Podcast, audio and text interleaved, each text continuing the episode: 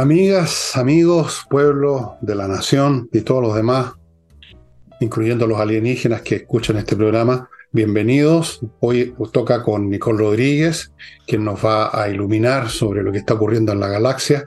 Pero antes que eso ocurra, yo voy a iluminarlos, voy a tratar de iluminar un trocito de sus corazones para que se pongan con la familia de Ignacio, la guaguita. Si no, si yo voy a seguir cateteando con esto hasta que, hasta que se me caiga el pelo.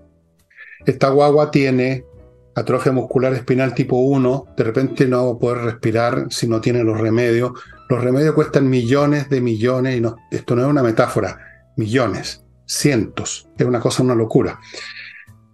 Así que hay que ayudar a la familia, estamos en esto nosotros y hay otros, pero esto es una, una tarea que no termina una sola vez, así que yo los insto a todos ustedes a que colaboren, a que manden dos, tres luquitas, que sea, aquí está saliendo a mi derecha la dirección, la cuenta bancaria, etcétera, del papá, que se llama, ¿cómo se llama? Joaquín Ignacio Muñoz. Todo eso, por favor, no se olviden de esa guagua, depende de ustedes en buena parte. Continúo recordándoles que hoy, jueves en la noche, última función de esta semana del flamenco en la Casa del Jamón, que se encuentra ubicada, como ya saben, en Tenderini 171. Hay un estacionamiento en Agustín al frente, muy cómodo y el flamenco va a estar, pero ¿qué quiere? Pues hombre, va a estar estupendo, lo van a pasar bomba. Llamen, reserven una mesa, se instalan en la mesa, piden trago, piden un aperitivo, después piden el segundo, ¿por qué no? Cosas para picar, después pueden pedir platos para comer, que vengan las botellas de vino, que desfilen las botellas, mientras tanto escuchando flamenco, ¿qué más se puede pedir? Hoy, a las ocho y media, así que todavía tiene tiempo reservar. Y si las mesas se acabaron, usted puede ir igual. Hay una barra larga donde usted se puede hacer fuerte, pedir también un traguito o dos, digamos, para mantenerse en y ver el flamenco. Amigos, eso. Y, y, y, con todo respeto, ¿ah? humildemente, yo soy el tipo más humilde que conozco los libros míos en elvillegas.cl slash tienda. Aquí hay dos de ellos, el tercero ya me lo chuparon. eh, envejezco muérase, pero están ahí en la tienda. Los puede comprar de a uno, puede comprar dos juntos, este con el envejezca, o puede comprar los tres a precios súper especiales. Hoy día estuve averiguando cómo está saliendo eso. Se está yendo bastante rápido, considerando los tiempos, bien rápido. Entonces, Después que no vengan a decirme que no tienen libro, que dónde si yo les puedo conseguir, como me ha pasado muchas veces, yo tampoco los tengo. Ya ven ustedes que no tengo la envejezca. Eso. La manera de pagar es fácil, no hay ningún problema y la entrega es muy rápida. El despacho en Santiago en un día, en provincia 2. Y ya no me queda más. Ah, sí, una cosa muy importante, amigos. La Nicole en su canal tiene una entrevista súper espectacular a un periodista de guerra, un corresponsal de guerra, ¿cómo se llama? Un español. Ella lo ubicó, un español que venía llegando de Ucrania, les puede contar y contó cosas súper interesantes sobre la base de las preguntas que le hizo Nicole. Vayan al canal de ella y vean esto súper, súper interesante. Y viene muy a cuento porque recordemos que que apareció en el Congreso, yo lo comenté ayer, la gente del Frente Amplio, el Partido Comunista no asistieron por razones misteriosas que yo he tratado de entender, por ese odio que tienen a todo lo que suene a enemigos de lo que fue alguna vez una nación socialista comunista, ahora no sé cómo calificarla. No sé qué otros mecanismos, automatismos tienen esta gente de izquierda, que todo lo que huela a algo relacionado con Occidente, con Estados Unidos, les parece mal y yo creo que se habrían quedado, Nicola, a escuchar a Putin, si hubiera sido Putin el que hubiera hecho el discurso. Ahí sí que se habrían quedado de rodillas, a escucharlo de rodillas. Pero vean el programa de Nicole. Tú podías dar más datos, Nicole, sobre ese se hubieran quedado porque finalmente todo lo que huela a democracia occidental, con los valores de la democracia occidental, eh, mm. con los principios de la democracia occidental, no comulgan con lo que ellos piensan, con lo que ellos creen y con sus propios principios. Varias veces el presidente de Ucrania intentó que lo recibiera vía Zoom el Parlamento chileno, lo ha hecho a lo largo de todo el mundo, ¿ah? que lo reciban en distintos parlamentos, lo ha hecho también en Latinoamérica. Varias veces el Parlamento se negó hasta que finalmente pudieron aprobar la presencia de Zelensky. Eh, habían eh, sillas vacías, se notaba en el Pleno del Congreso el 60% de la capacidad del Parlamento por la retirada de los parlamentarios de izquierda, principalmente el Partido Comunista y el, eh, el Frente Amplio. También discordante con la posición del presidente Boric y su gobierno, donde en un principio, en eh, la invasión de Rusia a Ucrania, intentaron mantener cierta neutralidad, como lo ha intentado el presidente de Argentina, Alberto Fernández, o el presidente de México, porque todo esto que, que sea como que huele a, a, norteamericano, hay que estar en contra, ¿no es cierto? Mm. Y ellos han tratado de mantenerse neutral. Son, son, son países que, por último, son mucho más importantes en la escena internacional. Y hay veces que, hay que decirlo como son las cosas, hay veces que los grandes se pueden dar ciertos lujos, no los pequeños como nosotros. Y el punto es el siguiente, el presidente Boric ha hablado ya en dos a tres ocasiones con el presidente Zelensky, incluso le ofreció ayuda humanitaria. Por lo tanto, el gobierno de Chile tomó una posición y es estar de la posición que a simple vista es correcta, es mm. del lado occidental, del lado de las democracias. El resto es tomar posición con dictaduras. Em, ¿Qué es lo que dijo el Partido Comunista? Tú sabes que eh, en el diario El Siglo, que es el partido del Partido Comunista, publicó un reportaje diciendo quién es realmente Zelensky y enumeró varias cosas, como que eh, cerró medios de comunicación, se le atribuyeron acciones antidemocráticas y represivas, permitió grupos paramilitares neonazis, proscribió partidos políticos de oposición, etc. Ni, siquiera les voy a, a, recordar las declaraciones de Jadwe o de diputados del Partido Comunista, porque simplemente replican un relato. ¿Y cuál relato? El relato oficial que se intenta imponer. Y acá voy con el tema de la entrevista que hice a Javier Espinosa. Javier Espinosa es un periodista español que se ha dedicado a ser corresponsal de guerra. Él ha estado en la guerra más de 30 años en guerra. Estuvo en la guerra de Irak, en la guerra de Uganda, en Somalia, estuvo también ha estado en Centroamérica, estuvo en Siria, fue secuestrado por el ISIS, una historia que por supuesto que no es muy feliz de, revivirla ni contarla. Seis meses secuestrado por el ISIS.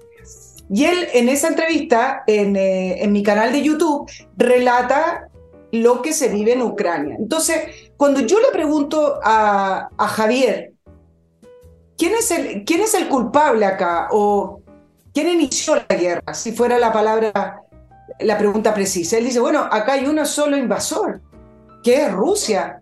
Entonces, no se puede estar intentando ser neutral o intentando combinar ambas partes. Acá hay un intento imperialista de Rusia de hacerse de un territorio de Ucrania. Ya lo hizo con Crimea y lo pretende hacer con más eh, zonas de, de, Ucrania. Y acá, para quienes dicen, bueno, pero no fue tan así, porque yo, yo he leído relatos que son más bien de movimientos de izquierda, que no, no están muy a favor de la OTAN, que o que están en contra derechamente de Estados Unidos, y intentan hablar mal de la OTAN, de que la OTAN se iba a expandir, que la OTAN lo estaba amenazando, cosa que hasta el minuto de la invasión a Ucrania no era así. Finlandia no pretendía entrar a la OTAN, Suecia tampoco y Ucrania tampoco. Algo que hoy está pasando todo lo contrario porque Finlandia ya entró y Suecia va a entrar prontamente y Ucrania ya está consiguiendo los apoyos. Y una de las grandes diferencias, Fernando, que me parece con respecto al relato de esta guerra, tiene que ver con los reportajes, los reporteos y los periodistas puedes ir a reportear Ucrania abiertamente, algo que hace Javier Espinosa, por ejemplo. Y puede relatar, puede entrevistar a los militares ucranianos, puede entrevistar a los pobladores, incluso si tuviera la oportunidad, puede entrevistar a militares rusos. Pero no se puede reportear en Rusia, no se puede meter en Rusia. Por lo tanto, lo que se cuenta desde Rusia es la versión oficial de Putin, del régimen de Putin, el relato oficial. Por lo tanto, ahí hay una gran diferencia con respecto a quienes, como por ejemplo el Partido Comunista, intentan replicar un relato que finalmente es construido desde, eh, desde Moscú. No, francamente la mentalidad típica de un comunista eh, eh, ameritaría un estudio, un estudio, no sé si psiquiátrica o, no sé cómo decirlo, porque es impresionante, es impresionante la manera como se apegan a, se apegan a mentira. O sea, la facilidad con que mienten y,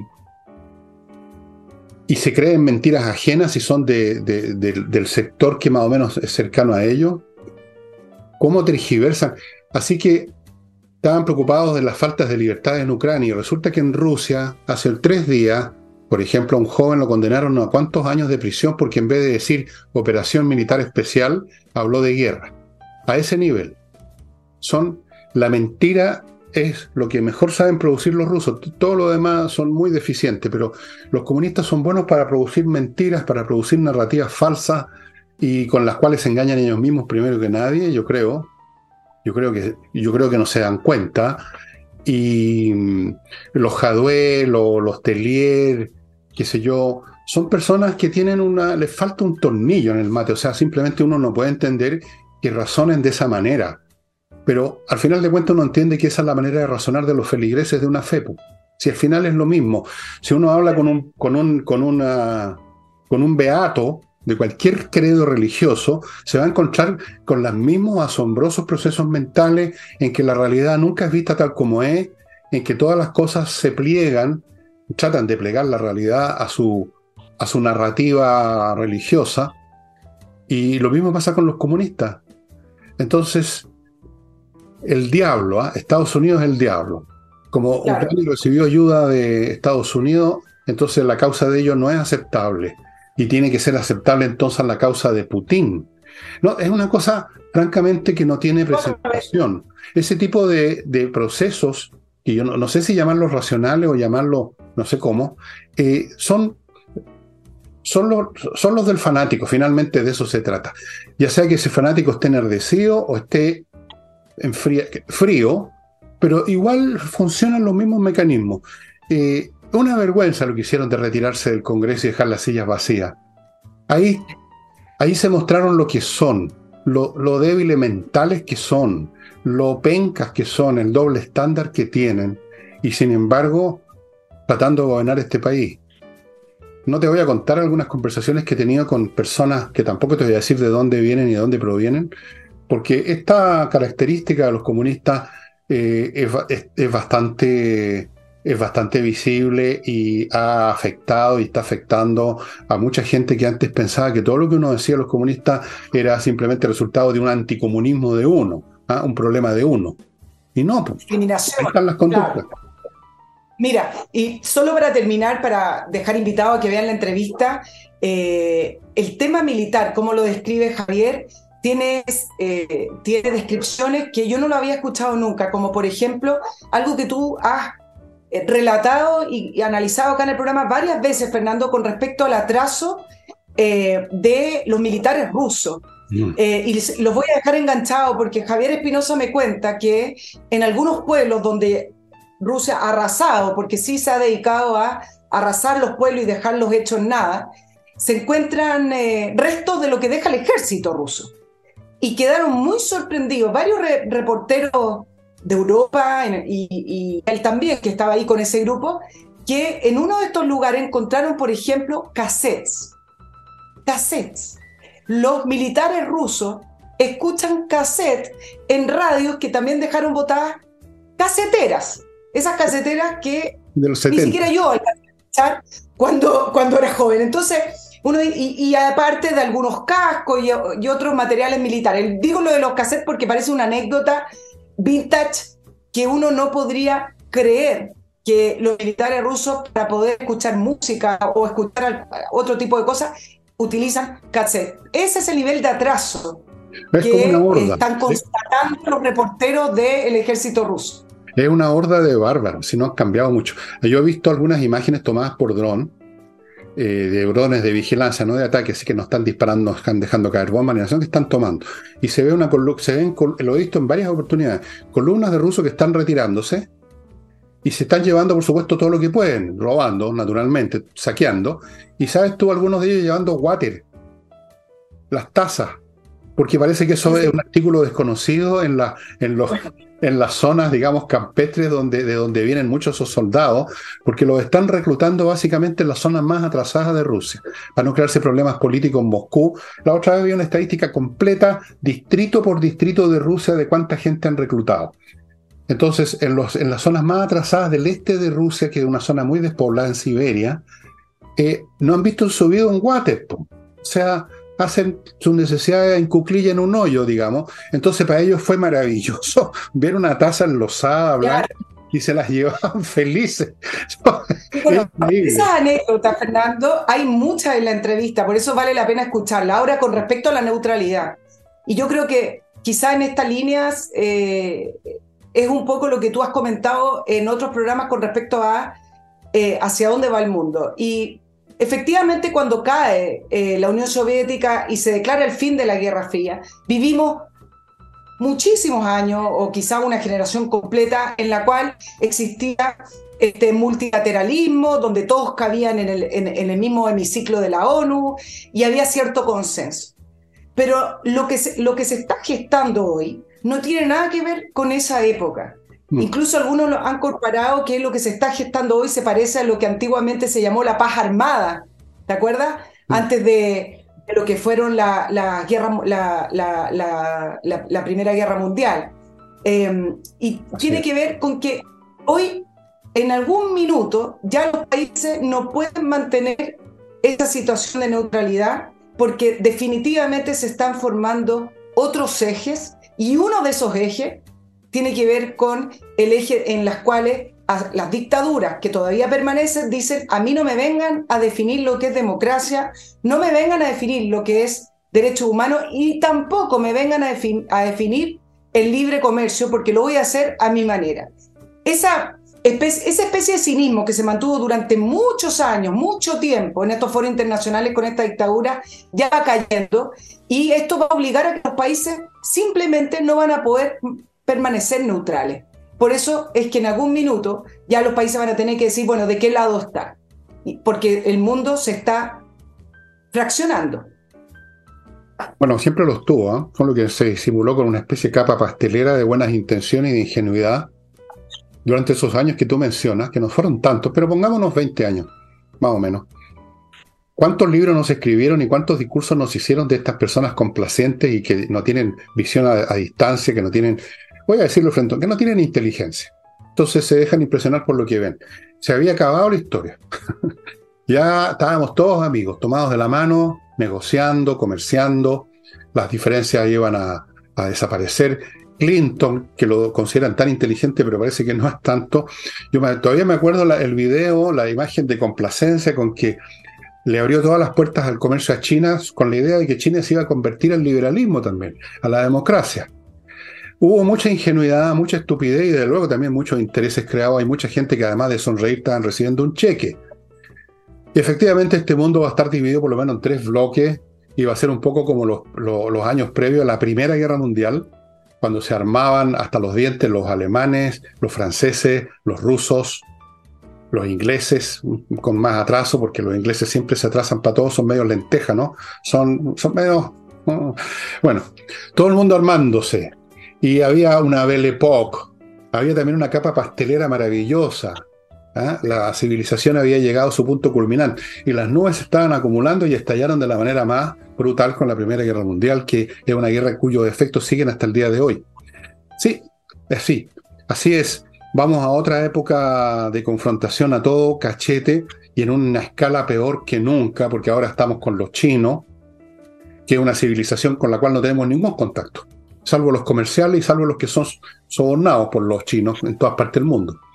Y luego tenemos el, tipo, el eh, Irán, otra, otro mundo que no tiene nada que ver con Occidente, por lo menos los clérigos, los que gobiernan, a lo mejor, no sé, el pueblo iraní en una de esas estaba, es bastante más moderno de lo que uno cree, y me parece que así es el caso, pero no estoy seguro. Pero en fin, voy a mi primer bloque comercial, este es un tema muy complicado, a ver si lo toco en uno o dos sábados seguidos para dónde vamos, dónde yo creo que vamos, porque por supuesto es mi creencia nada más. mi garganta otra vez. Miel. Ok, miel, no, peor, ahí me, sacan en camilla para afuera.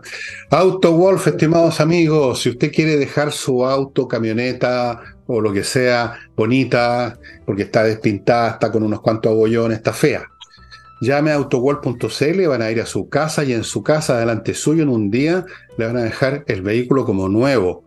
y con una reparación, pintura y todo de calidad porque usted está mirando.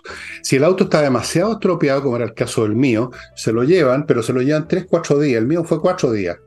4 días nada más y volvió, ¿para qué les digo? lo podría vender ahora como en 150 lucas, pero fijo. Quedó precioso. Quedan muy bien, son expertos, estimados amigos. Póngase en contacto con autowolf.cl. Continúo con KME ERP, el software financiero, contable y administrativo para toda clase de empresas, que le permite saber cómo le va yendo, pues, si está ganando plata está perdiendo como en la guerra, saber cuánto le deben los clientes, a veces no se sabe, increíble pero cierto, facturar electrónicamente, revisar estados financieros, controlar stock, otra cosa importante que a veces se, se pierde de vista, procesar remuneraciones, e integrarse con los bancos, con el Servicio de Impuesto Interno, etcétera. Ustedes ven completísimo. Esto se implementa en dos horas y hay planes desde 12 UF al año. Yo les sugiero que entren al sitio de ellos y vean todo lo que puede hacer KMRP para manejar mucho mejor su empresa. Ahora, si lo que usted quiere es amononar su casa, no el auto ni la empresa, sino que su casa, y dice a quién llamo, al maestro a Pepito TV o a quién que dice que las hace todas, Oh, no, no caiga, no caiga en ese error. Póngase en contacto con Remodeling, es una empresa que tiene a los mejores expertos para todo. Temas de parqué, muebles de cocina, gafitería, pintura, construcciones adicionales, por ejemplo, una mansarda, alargar la, la, terraza de que da al jardín, si vive en una casa o lo que sea. Todo, todo lo que tenga que ver con remodelación, con dejar su casa, pero tiki-taka, remodeling, estimados amigos o remodeling, como dije el otro día, porque ustedes saben que pronuncio pésimo. Remodeling, estimados amigos, pónganse en contacto con ellos. Pero ustedes no saben cuántos idiomas pronuncio pésimo. Un día les voy a contar. Continúo con Edifito, software para la administración integral de edificios, en la parte física, contable, planilla de los empleados, cotizaciones, el tema, en fin, los miles y miles de temas que están vinculados con un edificio, el software los abarca todo y esto está funcionando en muchos países de América Latina, por algo será. Y volvemos con Nicole, que nos estaba contando de su entrevista con este español a propósito de la guerra en Ucrania y otros temas que fuimos después metiendo, ¿no? Pero ¿qué te parece que de... tema seguridad? Sí, a propósito de crema pastelera que, este, manto de, que parece que sí, pero no. Eh, mientras grabamos el programa están discutiendo en tercer trámite la ley Naim Retamal. No, no sé cómo va a resultar porque no, no puedo ser adivina. Al parecer estarían los votos para aprobarla porque Chile Vamos, que em, tuvo algunos problemas con los diputados que reclamaron los cambios en el Senado, eh, en un principio dijeron que no iban a votar a favor, después Chile Vamos dice que sí, están los votos, pero como digo, no podemos adelantar porque en este minuto siguen discutiendo en el Parlamento. Ahora, eso no cambia lo que, lo que voy a decir porque si la llegaran a aprobar, me parece que lo que vamos a analizar acá eh, viene al caso de todas maneras. Y uno decir que el desorden que tiene el gobierno con la agenda de seguridad es absoluto. Intenta liderar la agenda de seguridad y orden público y no lo logra porque al final de cuentas realmente no está a favor de la agenda de seguridad. Y entonces, ¿qué es lo que hace el gobierno? Le toma mano a lo que sabe hacer, efectos comunicacionales, además de las enmiendas y de las correcciones que le introdujo al, proyecto eh, en el Senado y que finalmente fue aprobado con los votos de la centro derecha. ¿Qué es lo que hizo Boric en la moneda? Tratando de salvar un poco y de retomar esto como si eh, el gobierno estuviera llevando a cabo la, la agenda de seguridad con un eslogan gigante, con una puesta en escena gigante en, la moneda, ustedes lo deben haber podido ver ayer, firmó el compromiso transversal por seguridad.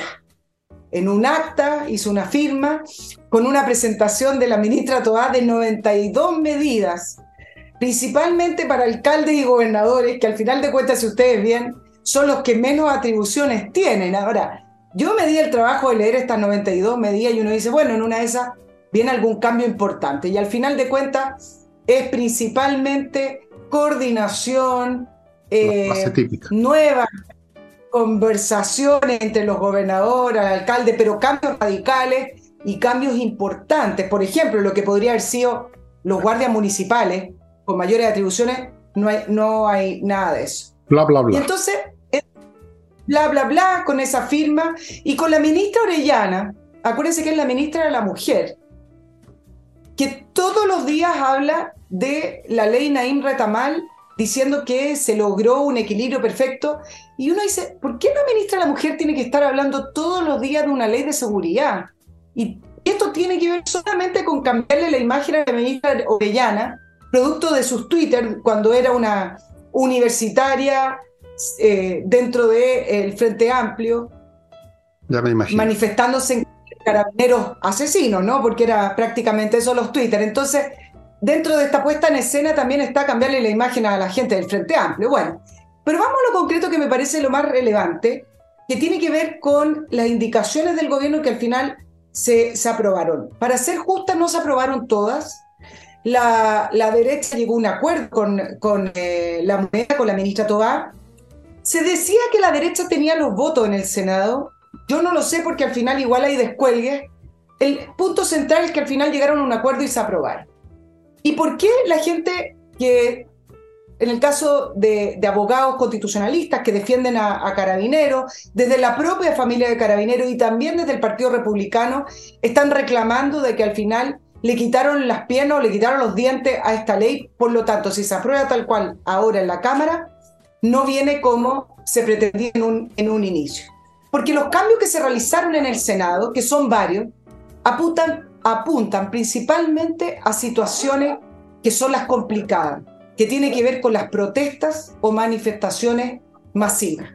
Por ejemplo, saqueos, turbas, daños a terceros, infraestructura, bienes en general, Carabinero ya no podrá hacer uso de su arma. Incendiar maquinaria tampoco, estarían capacitados o estaría permitido que dispararan al aire, que usaran material disuasivo, pero no utilizar disparos. Por lo tanto, el tema famoso del uso de las armas quedó confinado, quedó limitado solo en caso de que la vida de carabineros o su integridad física esté en, en, peligro. Ahora, ¿cuál es el principal problema que tenía el gobierno que no quería esta ley? No es el crimen organizado, porque para poder criticar y amenazar al crimen organizado y decir que van a eh, utilizar todos los elementos que tengan en el Estado para ir en contra del crimen, no tienen problema. Y en eso sus movimientos sociales y los partidos de izquierda no dicen nada. Aquí el problema del gobierno es que no quieren reducir el espacio de la acción, que significa en la calle desafiar a las autoridades. No quieren legislar lo que muchas legislaciones tienen en el mundo, hoy día estuve averiguando con, con algunos abogados que saben, que es la violencia política, algo que debió incluir esta nueva ley. Por ejemplo, desórdenes callejeros, impedir el libre tránsito, impedir actividades, en general, detener la vida de los civiles, de los ciudadanos, en una ciudad es violencia política. Y la derecha acá perdió nuevamente de perder su visión, perdió de imponer esta visión y de manifestarse contrariada a cualquier accionar que signifique violencia política. Imponer el orden y seguridad es volver a hacer respetar el Estado de Derecho. ¿Qué es lo que es Carabinero a fin de cuentas, Fernando? Tú lo has dicho varias veces en los análisis. Carabinero representa al Estado, es una autoridad. Y entonces este gobierno lo explicó muy bien al principio de la discusión de la ley. Yo creo que ni siquiera lo, lo, escondieron. ¿Qué es lo que dijo la ministra Vallejo? Y ahora se entiende. Ahora nos toca gobernar a nosotros, dijo. Y lo repitieron varios personeros de gobierno. Ahora nosotros somos gobierno, el contexto ha cambiado. Entonces, ¿qué están haciendo con esta ley? Lo que están haciendo es dejando ese margen cuando ellos no sean gobierno. Porque, ¿cuántas veces lo hemos dicho acá en el programa? En el ADN, en su, vida política la protesta masiva, la protesta en las calles, la protesta que ellos llaman pacífica ciudadana es la manera que tienen de expresarse. Y como venía la ley Naim Retamal desde la Cámara de Diputados, restringía muchísimo esas manifestaciones pacíficas, que las voy a poner entre comillas, que terminan en saqueo, hurtos y robos. Bueno, esto lo hemos dicho ya tantas veces que... Pero lo importante es que ni por un segundo los incumbentes de esta ley se han tragado el anzuelo y hoy día estuve, bueno, digamos que tengo información al respecto y te puedo decir que la postura respecto al gobierno en esta materia es algo que debiera preocupar al gobierno. Eso no más digo. Porque hay una. se está llegando al hervor en esta materia. O sea, el gobierno va derecho y todo su sector al abismo político. Ellos creen que están gobernando, como dijo Vallejo. Se sienten votados a Macanudo. ¿Te acuerdas de Stingo? Como nosotros llegamos aquí a hacer la constitución porque ganamos. Están emborrachados por su. por su por el éxito que tuvieron hace tiempo, al punto que ni siquiera se dan cuenta de lo que significó el 4 de septiembre, todavía no se dan cuenta, todavía no se dan cuenta de lo que significan las encuestas, todavía no perciben los climas, que, los climas psicológicos que se están desarrollando y madurando en algunas instituciones, no se dan cuenta de nada, están enseguecidos. Como decían los griegos, los dioses ciegan a quienes quieren reventar, digamos, los ciegan, no ven nada. Y la próxima vez que ocurra una situación en que un funcionario policial resulte muerto o gravemente herido por la acción de cualquiera banda, espérate nomás lo que va a pasar, Nicole. Vamos a ver ahora... si salen adelante con sus mentiras y sus comedias que han estado representando estas semanas con el señor. ¿Estaba sobrio cuando firmó el presidente de la República a propósito? Bueno, eh, todas las comedias que están montando no les van a servir de nada. No les sirven de nada. Ellos creen que sí. Esto este clima de, no ver lo que se les viene encima me recuerda algunas cosas que yo vi, me tocó ver hace muchos, muchos años atrás. Pero voy a dejarlo ahí y voy a pasar a otro bloque comercial. Es increíble la ceguera de esta gente. No ven nada, no ven nada. Muy interesante. Ahora, eh, acuérdame a la vuelta, te, digo algo que, que, se está caminando y tejiendo paralelo a la discusión de la ley Nair Retamal. Ya, lo mismo esas discusiones, si esto ya pasó esa etapa. Todo esto ya es historia antigua en este momento, te lo digo yo. Vamos ahora a KM Millas, estimados amigos. KM Millas, ya sabes, es un sitio, kmmillas.cl, donde usted llega y vende sus millas acumuladas en sus vuelos antes que desaparezcan en la nada, como van a desaparecer algunos acá, antes que desaparezcan en la nada, amigos, kmmillas.cl, venda ahí sus millas.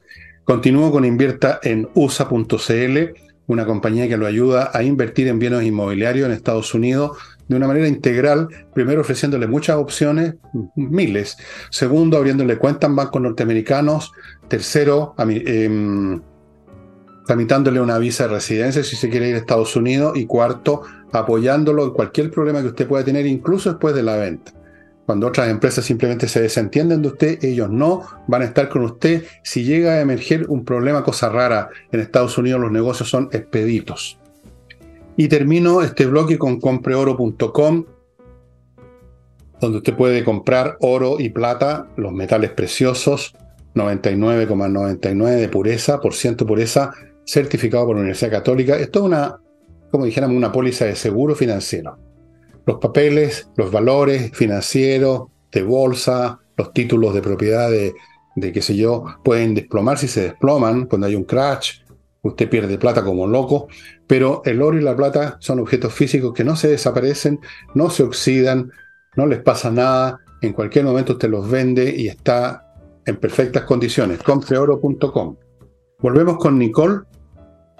Dígame. Yo te decía que mientras se sigue discutiendo la ley, hay algunas indicaciones que se aprobaron en el Senado que yo no sé si la centro derecha no se dio cuenta o no, pero que al final aprobó esas indicaciones de la, de la, de la ministra Toay del gobierno, y que hubieran permitido que, por ejemplo, la investigación que está llevando a cabo Jimena Chan no tuviera más piso legislativo ni más argumentos legales. ¿Por qué? Porque mientras se está discutiendo, hace unas dos semanas que la fiscal Jimena Chan eh, continuó y empezó la fase de entrevistas a propósito de la querella que se abrió dirigida contra autoridades políticas y altos mandos de carabineros em, en su responsabilidad por violación a los derechos humanos durante octubre del año 2019 ya fue hacia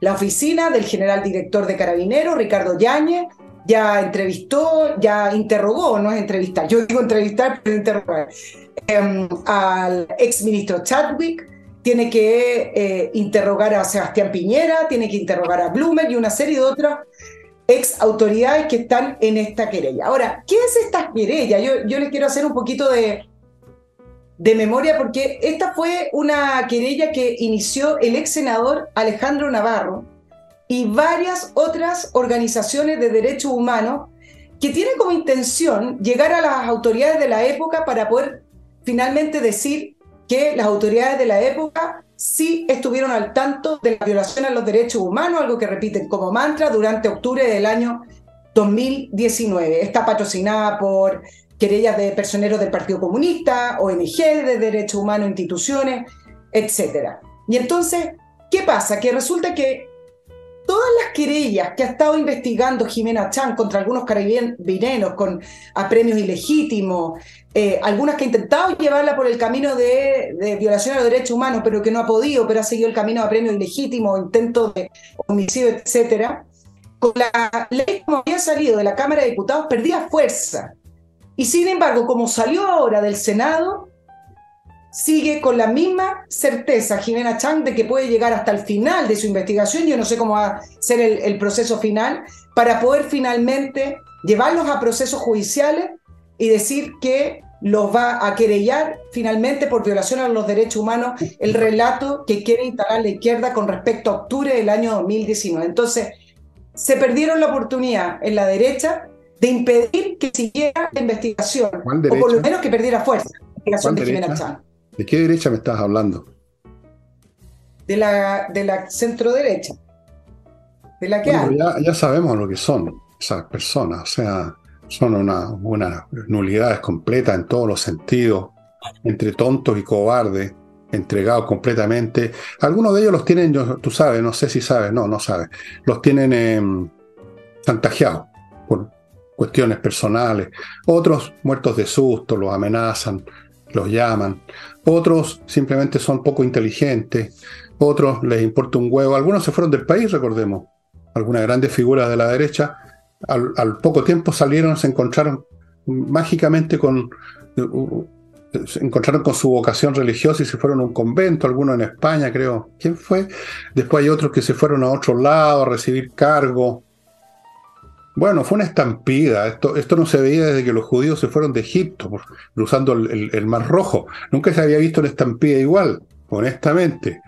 Eh, ¿Cuál derecha? Imagínate.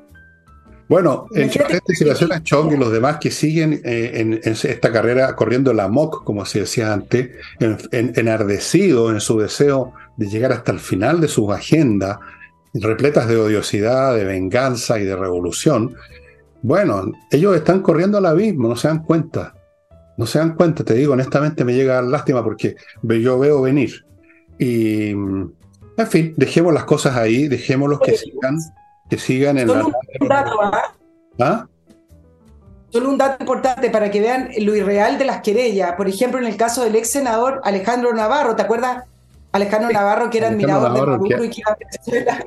bueno, tú sabes que la querella la querella del ex senador fue en noviembre del año 2019, es decir, tres semanas después o un mes después de octubre del año 2019, él ya estaba eh, interponiendo una querella por delito de, crímenes de lesa humanidad o por investigar violación a los derechos humanos, o sea, sin ninguna reflexión, sin ningún antecedente, un mes después.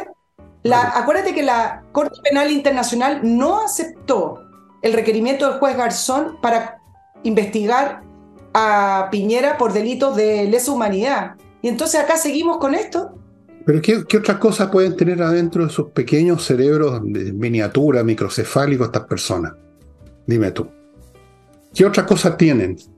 ¿Qué otro capital tienen en su espíritu que el odio, la rabia, el resentimiento que los ciega tanto que los lleva a la perdición? Pues si van, es, están en el camino de la perdición todas estas personas, políticamente hablando, por supuesto, no se, no se entienda mal. Políticamente hablando, están camino a la perdición. No se equivoquen con las apariencias, estimados amigos, que aparecen triunfando, que salen con la suya con las comedias, que van a sacar una ley de seguridad que la anularon completamente. Todo parece que les sale bien. pero no es así, estimados amigos, se los dice Villegas que he hecho buenos apuntes en el tiempo, buenos achuntes, o no, Nicole, sí o no. Entonces, dejémoslos que sigan corriendo, que se están destruyendo solos, porque esta es la autodestrucción masiva de la izquierda como nunca antes yo la había visto.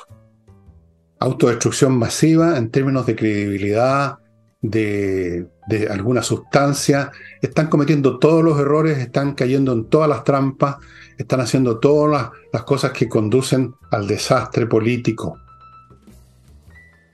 Así es.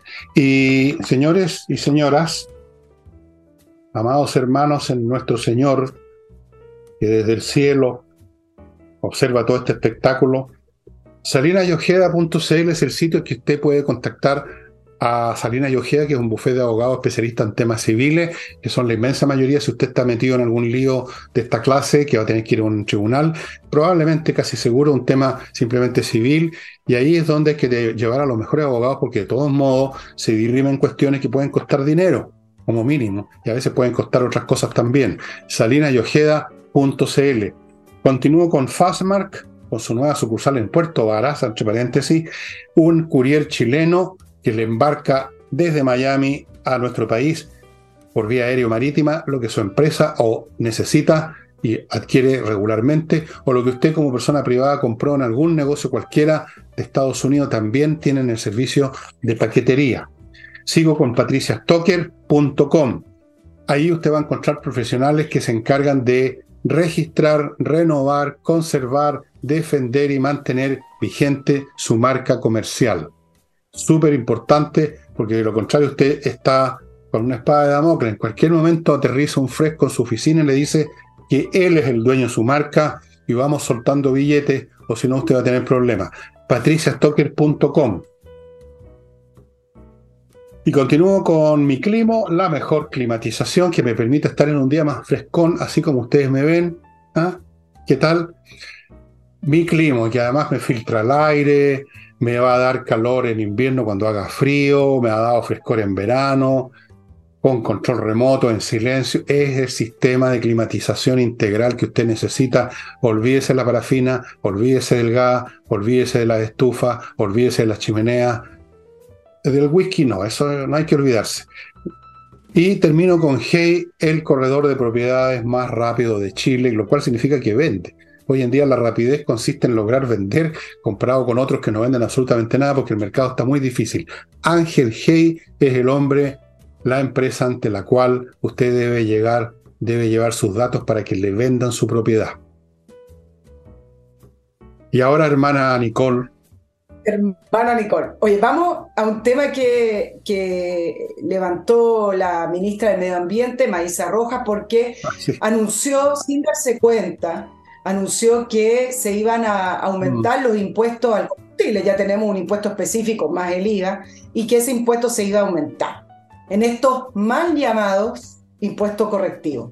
El gobierno salió rápidamente a decir que no, porque obviamente quienes eh, están en, eh, en el caso de la empresa de transporte y también eh, políticos de la centro derecha dijeron que no estaban en, en, la mitad de una crisis económica por aprobar más impuestos. Y el ministro Marcel dice que ojalá no se comenten impuestos cuando viene de otro ministerio. Y esto es tan curioso porque finalmente no es culpa del resto el desorden en las vocerías y el desorden de cómo canaliza la información desde el gobierno, pero lo que dice el ministro lo dice entre la ingenuidad quizá y la impotencia, pero ese no es el punto porque finalmente igual viene un paquete de impuestos correctivos que el gobierno eh, anunció anteriormente con la reforma tributaria, los impuestos verdes y los impuestos saludables. Y el ministro Mancel dice que el propósito para calmar un poco los ánimos ¿ah? no es aumentar la carga tributaria, sino incentivar a cambiar el comportamiento de las personas. Y aquí quiero decir varias cosas. Uno, no importa el apellido que se le ponga a las cosas, impuestos son impuestos. Tampoco importa decir que el objetivo no es cambiar el eh, no es eh, aumentar la carga impositiva, sino que cambiar el comportamiento, porque al final del día el objetivo es obtener más recursos para el Estado. Y hay bastante evidencia internacional. Si usted le interesa este tema acerca de que estos mal llamados impuestos correctivos terminan por no cambiar el comportamiento de las personas, simplemente encarecen esos bienes. Es una especie de retórica argumentativa bien lograda para hacer que la gente pague más impuestos y por último bien o bien lograda desde el punto de vista, y acá te lo, lo voy a argumentar, ¿por qué bien lograda desde el punto de vista retórico, no desde el punto de vista de los impuestos? No, yo no veo que esté bien lograda de ningún punto de vista, Nicole. No, veo en qué está bien lograda. ¿Qué crees tú que alguien ah. se va a engañar con eso? Que no. engañar, pero, pero déjame terminar. ¿Tú crees que alguien se va a engañar? Que va a decir, no, entonces no, voy a estar pagando más. Es una cosa, es mi imaginación. No estoy pagando más pesos por el litro de benzina porque esto no era para eso, era para, el motivo era para cuidar el medio ambiente. ¿Tú crees que alguien puede, puede considerarse una buena retórica? Es una retórica estúpida. Y las retóricas estúpidas no, no producen efecto ninguno. Efectivamente es un cobro, punto. El motivo importa nada podía haber dicho que el motivo es porque se me dio la gana, o lo que sea, o que se llama correctivo, impuesto Es impuesto, es impuesto, es impuesto, es impuesto. Y la gente no va a dejar de usar el auto porque es un impuesto para mejorar el medio ambiente, cosa que además es una, mitología que ya no resiste análisis científico, eso, eso de que es para mejorar el medio ambiente. Lo que está produciendo el problema climático aquí es mucho más serio y no lo voy a mencionar, pero hablen con cualquier científico, lo interesado, especialmente astrónomo algún día les voy a contar. No tiene nada que ver con la benzina de su automóvil, señores, señores. Eso es un cuento de hadas. Pero además esto de que es un impuesto correctivo, que no es, no, no es para poner más plata, es para cambiar las conductas. No van a cambiar las conductas ni van a dejar de cobrarse las plata. Así que yo no la considero, Nicole, con todo respeto, no la considero una buena retórica, la considero una tontería fenomenal nomás.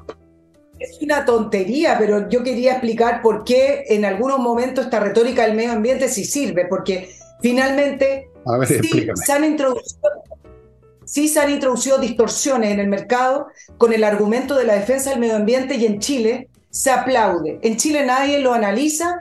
Cada vez que se levanta el medio ambiente para poder impulsar alguna política pública que puede significar más impuestos o más trabas, la gente lo aplaude porque está defendiendo el medio ambiente. Mira lo que pasó.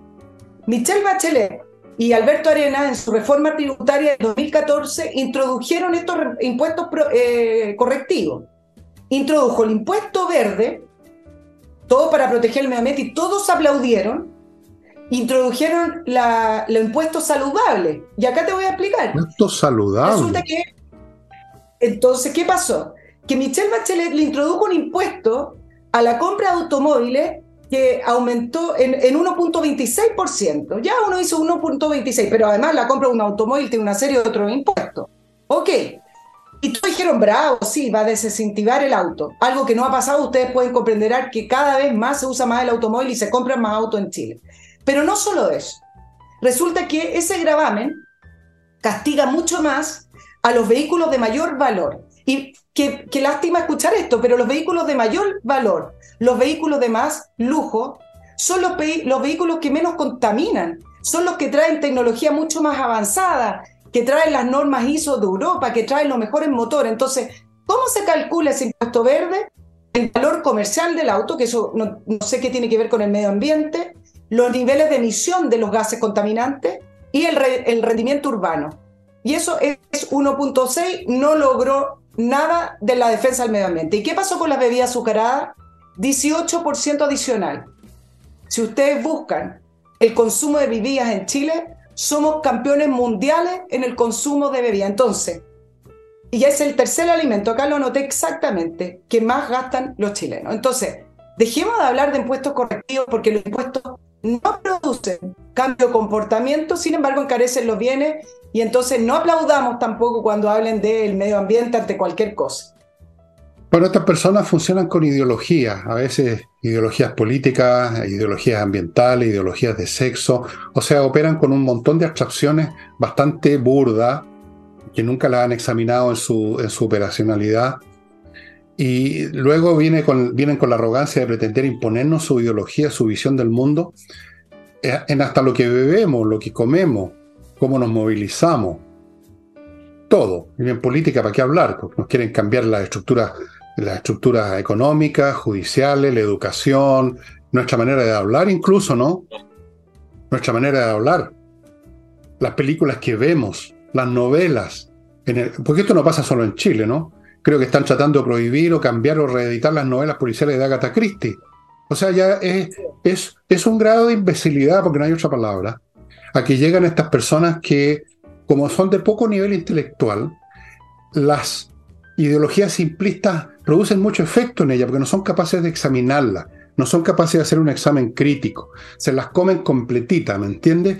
Como un niño que se cree lo del viejo pascuero, ellos se creen una ideología simplista, que mientras más simplista, más convicción producen ellos, porque como es simplista la pueden entender y les produce una gran satisfacción creer que están entendiendo un fenómeno, están entendiendo el tema de la contaminación, están entendiendo el tema de los sexos, están entendiendo el tema de la educación, pero no están entendiendo nada, lo que están es asimilando una visión simplista que estaba al alcance de sus muy mediocres facultades intelectuales. Y luego obtienen poder y ahí queda la crema, porque intentan imponerle al mundo esas ideas estúpidas, simplistas, que producen efectos contrarios. Tú, como muy bien has dicho, acuérdate, e, estos simplismos se dan en todo. ¿Te acuerdas cuando vino lo de los retiros en medio de la crisis del COVID?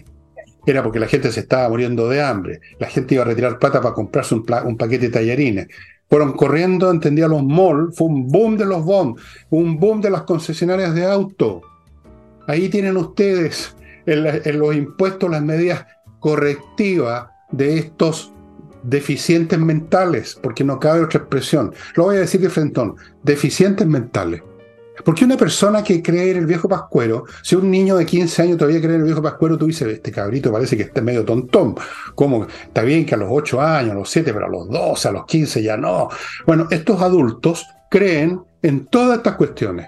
Creen que hay como 15 sexos distintos. Creen que cuando tú haces partir el auto estás echando abajo al medio ambiente. Y así sucesivamente. Creen que si, le, si pones más cara las bebidas, la gente no va a tomar bebida, va, va a tomar agua en la llave nomás. Y la realidad se encarga de demostrarles sus errores, pero ellos se olvidaron, están en otros errores ahora. Ahora el impuesto verde no tiene que ver con las bebidas, ahora tiene que ver con la benzina. El día de mañana nos van a prohibir comer cualquier producto alimenticio que produce muchos gases para que no vayamos a contribuir con el, tema del medio ambiente también nosotros. Claro, no, si, no, no es broma, no es broma. Hay algunos que quieren matar a todas las vacas porque se tiran peo las vacas, emiten metano. O sea, por favor, esta gente eh, son una caricatura, son una caricatura de, de una caricatura que gobierna. Eso es lo más terrible, y no solo en Chile, en otras partes uno ve los mismos grados de estupidez y uno se pregunta qué diablos los extraterrestres le echaron al aire para deteriorar el cerebro de las clases gobernantes de esta manera, porque no me puedo explicar de otra forma tanta estupidez, convertida además en algo solemne y serio, ¿ah? dicho con, con un aire de aquí de las traigo Peter, aquí te traigo la verdad revelada, acabo de bajar del monte Sinaí, me entregaron la verdad revelada sobre todo. Es impresionante. impresionante. El tema del medio ambiente yo creo que nos va para otro programa porque tengo más temas de la actualidad acá, pero el tema del medio ambiente que comenzó como protección efectivamente del planeta y de eso no hay nada malo y había que hacerlo. Pero un momentito, perdón, tengo una, una urgencia aquí en este momento.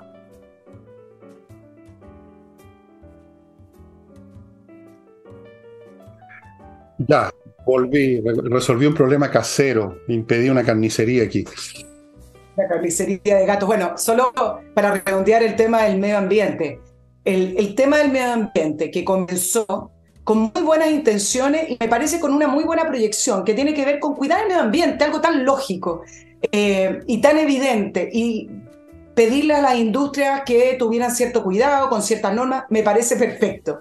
El este problema del cuidado del medio ambiente convirtió, ya lo estoy mirando, se convirtió en una agenda política y en una agenda política que se utiliza con la fachada del cuidado del medio ambiente con, intereses políticos. Y entonces en este país se ha despertado muy lento ante eso.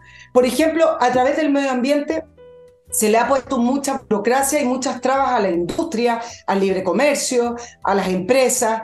¿A qué les huele eso? Anti, antiliberalismo, anticapitalismo, ¿no es cierto? Entonces, al final de cuentas, me parece que hay que despertar un poco con el tema del medio ambiente y no aplaudir, porque acá uno ve las reacciones de las personas, las conversaciones de grupos sociales. Cualquier cosa que huela a protección del medio ambiente se aplaude porque es estar del lado correcto de la vida. Y sin embargo, hay que hacerle la bajada hoy en día porque varias de esas normas o varias de esas intenciones del cuidado del medio ambiente viene con una agenda paralela o viene con segundas intenciones. Bueno, mira, eso ha pasado muchas veces en la historia de nuestro país, ha pasado una o dos veces antes, en una forma menos, menos dramática, menos de comedia más bien. Ha pasado en otras naciones, en otra época histórica. Yo tengo estudiado este tema, estoy escribiendo sobre eso. Y cuando llega a ocurrir que se expande una doctrina que normalmente son bastante estúpidas en general, porque si no, una doctrina realmente inteligente nunca sale del ámbito de los de tres o cuatro que la entienden de la academia, digamos, cuando se masifica porque ya se convirtió en, en, en un esperpento ideológico. Cuando eso ocurre y las masas se suman a eso y empiezan a creer y se persignan con eso, son malos tiempos para las sociedades, se cometen toda clase de errores, de estropicio, que la realidad se encarga de castigar después. Pero ya la leche se derramó, quedó la crema, y entonces la gente ahora está preocupada de la próxima estupidez que van a hacer con la próxima ideología. Los mejores momentos cuando no hay ninguna ideología. Los mejores momentos cuando hay un Marcelo Ríos que dice no estoy ni ahí. Eso es lo mejor que puede ocurrir. Porque cuando están ahí estos jóvenes, cuando están ahí están ahí en la parte equivocada siempre, están ahí con las ideas equivocadas, están ahí tratando que todos estén ahí también y empiezan a forcejear y empiezan a coaccionar y llegan al poder y inventan los impuestos de esto, lo demás allá y cambian el lenguaje y se produce el mismo fenómeno que se produjo en el mundo antiguo en el siglo IV después que era de haber sido tan invivible como es ahora cuando la estupidez y la mediocridad convertida en doctrina dominan todo, es para salir arrancando. Pero ¿a dónde arrancar si está ocurriendo en todas partes? Yo te podría contar eh, las oleadas, bueno, tú las conoces también, que se dan en el mundo, en Europa, en, países como súper educados aparentemente como países europeos, se ven eh, idiotismos como estos también muy masivos. Porque lamentablemente hasta el día de hoy las masas humanas en general no están dotadas con los recursos suficientes para eh, poder discriminar de cuando les están diciendo algo por todos lados, decir, no, esto no es cierto, esto no puede ser, a ver, veamos en el pizarrón si cuadran los números. Ese ejercicio la gente no lo hace, simplemente se convierten en, en, em, en seguidores, se convierten en feligreses, se convierten en, se ponen, se hacen conversos se convierten en la nueva fe. Se unen a la patota, porque además es rico estar con toda la tribu corriendo por el mismo lado. Y se evitan, digamos, distinguirse por estar solo y que los conviertan en blanco, de la funa. Entonces, eso es lo que estamos viviendo ahora. Entonces, lo que tú dices del medio ambiente, que todo el mundo se cree y aplaude, claro, forma parte del proceso. Forma parte del proceso. Y viene el señor ministro de Hacienda y viene con esa explicación profundamente tonta de que no, no, no, no, no, si esto, esto no es por la plata, no, no, no, no, ¿cómo se le ocurre? No es un problema de plata, no, no, no es un problema de plata. Oye. No, no es por la plata, no. No, no, esto no se trata de subir impuestos. por favor, no lleguen a pensar eso. Pues no sea, se trata de que usted sea más saludable. Oye, bueno, broma aparte. Ah. Aquí los gatos me dicen que ya llegamos a la hora final. Me están jodiendo aquí, no, no, con una docena de gatos. Ya los veo, alcanzamos a hablar dos líneas de Alberto Fernández en Chile y su, no sé si vale la pena. cumbre. Alberto Fernández, yo creo que es un tipo que no vale la yo pena. Creo que vale la, yo creo que vale la pena en, qué línea. No, no sé si vale la pena, hay que preguntarle a los argentinos y me imagino que por la próxima votación no vale la pena. Pero, Pregúntale a los argentinos lo que te van a decir. Pregúntale a que te van a salir los argentinos si le preguntas de, Fernández. Te van a decir, pero ese coso, ese coso. ¿Desde dónde vale la pena? vale la pena desde lo siguiente, que van a mm, reunirse, ya se reunieron mientras nosotros estamos grabando el programa, 10 países porque el presidente de México convocó a la cumbre anti-inflación. ¿Y por qué vale la pena? Porque Chile está en esa cumbre. Se convocaron a 10 países. Ya van a declarar ilegal la inflación. La van a declarar ilegal, fascista, imperialista. Mire cómo se llama se llama Alianza de Países de América Latina y el Caribe contra la Inflación. ¿Quién está? Bolivia, fijarse, que no tiene dólares en su país, que está en una crisis económica tremenda. Brasil, con el presidente que el rey del gasto público. El guatón cachuchero. Colombia, Colombia que no tiene, ya no tiene, ya no tiene prácticamente eh, plata para políticas fiscales. Cuba, aunque no lo crean, ¿cómo se puede medir la inflación en Cuba que es una, eh, un cadáver económico? Honduras, Argentina, que tuvo en marzo una inflación del 100%, y yo les tengo que recordar lo que dijo Alberto Fernández. Hay que erradicar la lógica inflacionaria. Gran parte de la inflación es autoconstruida. Está en la cabeza de... Por supuesto. Entonces, ¿por qué lo tipo? ¿Por qué lo traigo a colación? Porque hace poco, habló hace pocas horas, la presidenta del Banco Central, Roxana Costa, hablando de la inflación en Chile, 4.6, la proyección era de 3.7 para este año, la meta es bajarla a 3 y pareciera ser que va a ser muy difícil, y habla de las razones de la inflación. Entonces, eso es lo que hay que escuchar. No, no ponga antiinflación. presidente argentino de México. y ahí nombró esta gente, todos estos presidentes son muy deficitarios. O sea, si el día de mañana hay, un terremoto, van a hacer una reunión para decretar eh, ilegales los terremotos. Van a, sacar una, liga contra... Esta es la liga de los chantas, esta, esta cuestión que se juntó. Perdónenme, me da vergüenza. Me da vergüenza. No, quiero ir más allá, no quiero dar nombres, pero me dan vergüenza.